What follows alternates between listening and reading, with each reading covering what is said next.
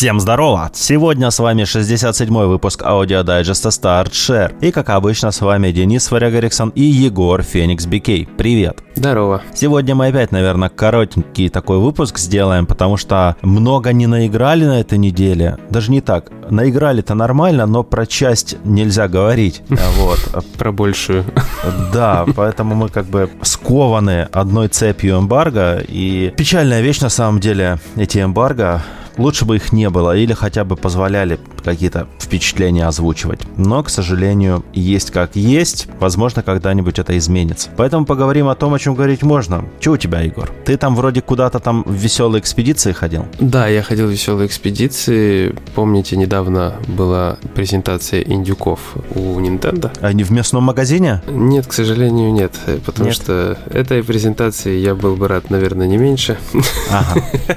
Вот. Значит, показали там игру, которая называлась Curious Expedition 2. И это довольно неплохая индюшка про путешествие по островам всяким, по пирамидам и так далее и тому подобное. Она выполнена в формате рогалика. То есть представьте, что у вас есть, я не знаю, условный Индиана Джонс, который должен искать какую-нибудь там гробницу. И вот он собирается в экспедицию на корабле, закупается провизией, и все у него происходит в пошаговом режиме. То есть в пошаговом режиме исследует остров, в пошаговом режиме происходят какие-то там события, бои, и все такое. То есть очень такая приятненькая стилистика. Не супер там какая-то красивая графика, просто хорошо выдержанная стилистика у игры. Ну и вот такой дух приключений в ней чувствуется. Единственное, что удивляет, свободно карту исследовать не дают нормально, потому что всегда нужно, чтобы у тебя команда была в таком в приподнятом настроении, им нужно таскать с собой шоколад и виски, то есть они такие мажоры.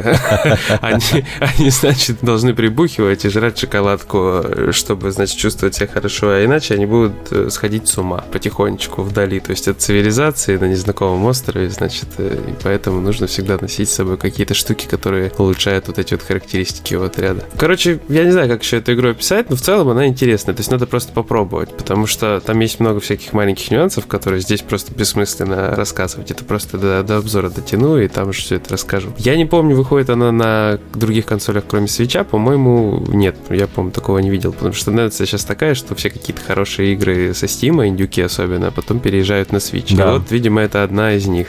Поэтому насчет трофеев я вам пока ничего сказать не могу, но если они будут, поскольку это рогалик, скорее всего, они будут невероятно задротские.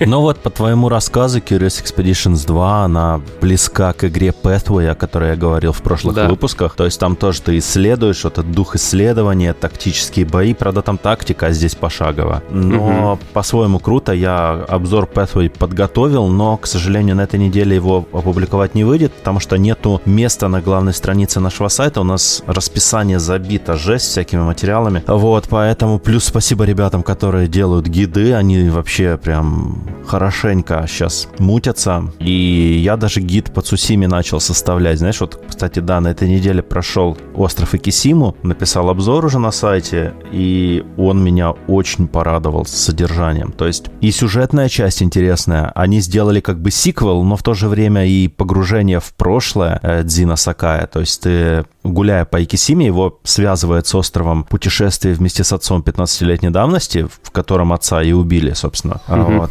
И там у него возникают воспоминания, плюс он встречает людей, которые воевали против них тогда, разбойников. И теперь они в одной лодке, потому что их общий враг монголы, и довольно неплохо развили эту тему, плюс дают выборы, которые я не уверен, что сильно влияют на происходящее, но есть там как бы моменты, что ты можешь, например, подраться с чуваком или попытаться с ним договориться. Если тебе mm-hmm. удастся договориться, то все решится мирным путем. Если нет, то будет дуэль. Вот, в таком духе. Довольно любопытно. Плюс там есть интересные святилища, загадки которых я пока не разгадал. И судя по тому, что я сегодня утром искал в интернете, их никто еще не разгадал. Три святилища, которые отсылают к трем играм Sony. God of War, Bloodborne и The Shadow of Colossus. Shadow of the Colossus, mm-hmm. то есть. И там mm-hmm. есть ридлы всякие, ну, типа как э, стихотворение, тонку, по-моему, перестроечное. Mm-hmm. И вот они дают какие-то намеки, но куда они ведут, непонятно. Я пока что не разобрался в этом. Но, кстати, то, что это отсылки к играм, я понял только когда переключился на английскую версию, потому что я сидел над этими ридлами в русской версии, и там вроде все понятно, но хотелось посмотреть, может, что переводчики протупили где-то, и в некоторые места они все-таки действительно упустили, но в целом вот ощущение отсылки, оно в русской версии почему-то, я его не поймал. Возможно, другие поймают, это, может, индивидуальная вещь, вот, но отсылочки прикольные. Э, по боевке в игре ничего не изменилось, э, только появилось... Ну, логично. Туда. Но смотри, появился новый скилл. Я думал, они скиллы какие-то накидают прикольные, типа боевые для Дзина, но нет, появился боевой скилл для коня. То есть а раньше ты мог конем там типа сбить чувака или мог с коня спрыгнуть на ходу и напасть. И в горящую избу войти.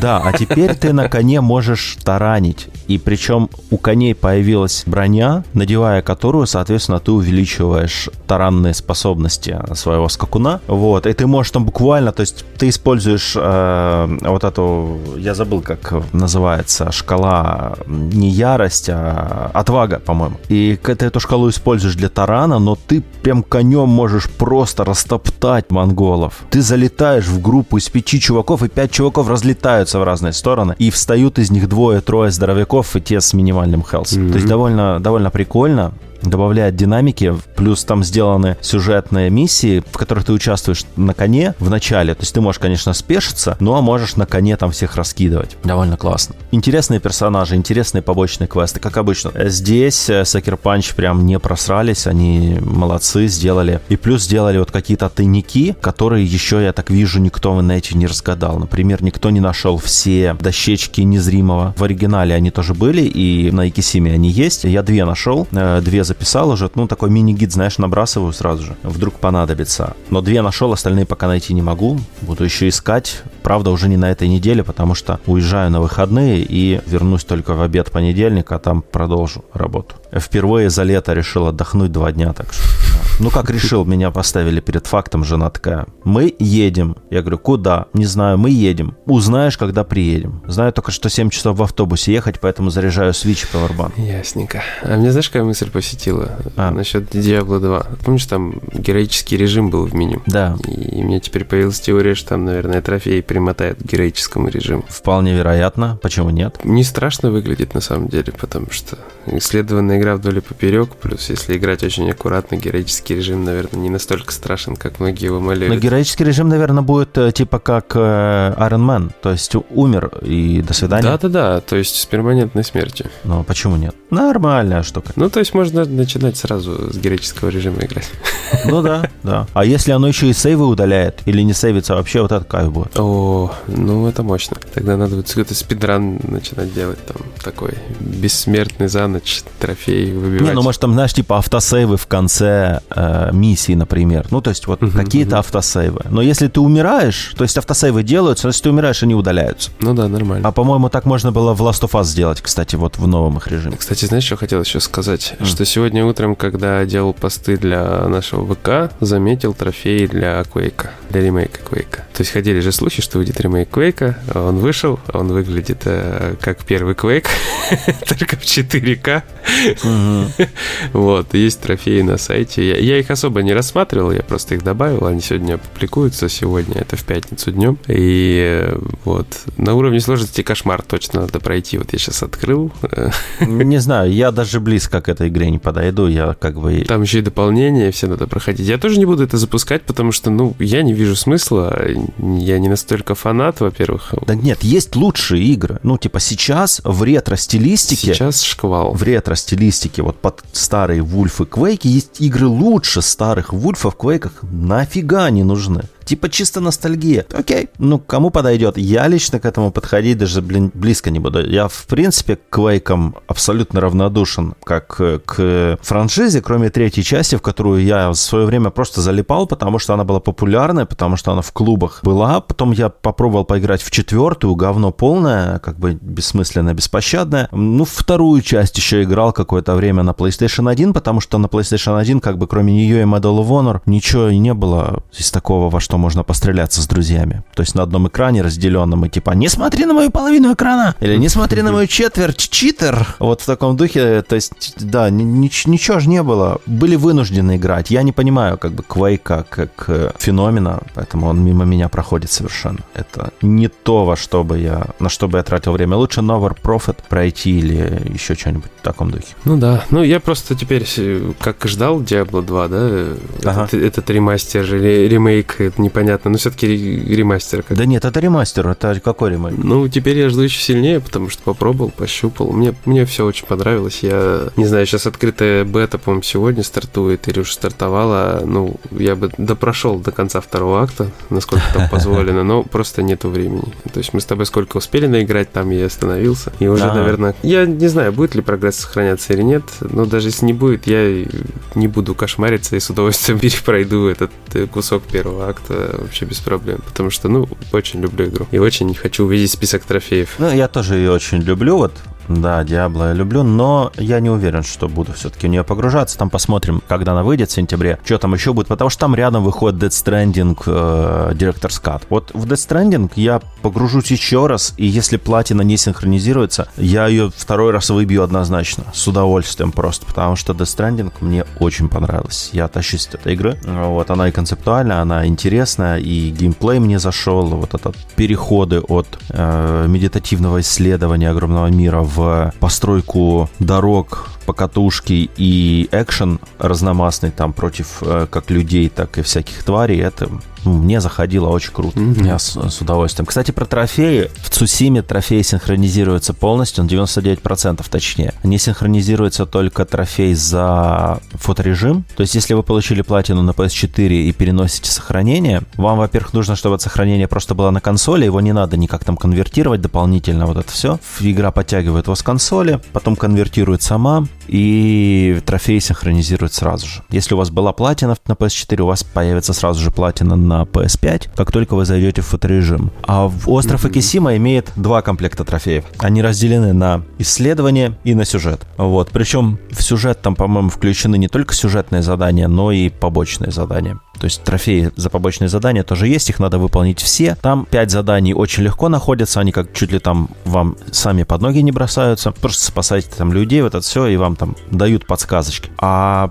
два задания фиг найдешь, но они такие, знаешь, одно с намеком, там, в стиле, подойди ко мне когда-нибудь потом поговорим. Это первое, а второе, там, ты просто встречаешь чувака у костра, его очень легко находить по белесой струйке дыма который поднимается наверх. Вот, ему нужно помочь построить его дом. Там, его надо три раза найти, три раза ему дать какие-то ресурсы, там дерево, железо и шкуры. Ну, то есть прикольно, два такие скрытые. Плюс вот есть какие-то некий трофей за неписанные истории, которые, я так вижу, 0% полученных до сих пор. На момент записи 12.36 пятницы. Вот, э, никем не получен трофей еще этот, походу. И мне, мне кажется, что это надо или найти все дощечки незримого и поклониться им, как это было mm-hmm. в э, первой части, там тоже был за это трофей. Или же есть у меня еще одна идея. Там в, э, в хижине посреди леса э, живет девочка. Она такая немножко не в себе, и вокруг нее разбросаны листочки э, с, расписаны. И она тебе говорит, что типа ты слышал сказителя. Вот, тут есть сказитель, Генсей, по-моему, который рассказывает